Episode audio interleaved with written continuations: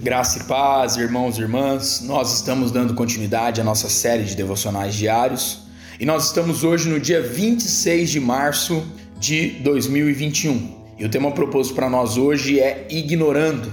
E o texto base que nós trabalharemos, ele se encontra lá em Mateus, capítulo 11, versículo 28, a parte A, que nos diz assim: Vinde a mim, todos os que estáis cansados e sobrecarregados, e eu vos aliviarei. Interessante que Alguém me disse que tinha dificuldade para falar com seus colegas de trabalho. E ele diz que eles nunca o ouviam. Ele parecia estar sempre invisível. Por isso vivia triste, sem coragem para se expressar quando necessário. Talvez você também conheça esse sentimento. Jesus, ele foi livre, não dependia da aprovação de ninguém a não ser a do seu pai. Não andava por aí fazendo média com ninguém, muito menos caçando votos por meio de bajulações. Conhecemos pessoas libertas, são as que receberam a aceitação de Deus acima de qualquer coisa.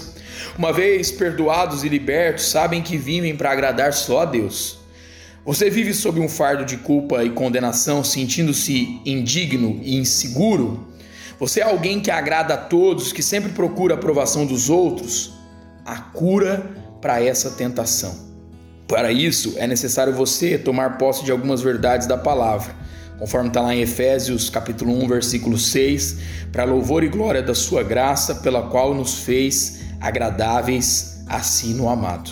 Deus nos aceita por causa da nossa fé em Cristo, que levou e tem levado os nossos fardos. Então que a nossa oração hoje seja: Pai, creio que o Senhor já nos aceitaste pelos méritos do teu filho Jesus Cristo. Nós queremos descansar na sua graça que é para sempre. Deus abençoe meu irmão, minha irmã, sua vida, sua casa e a sua família, em nome de Jesus.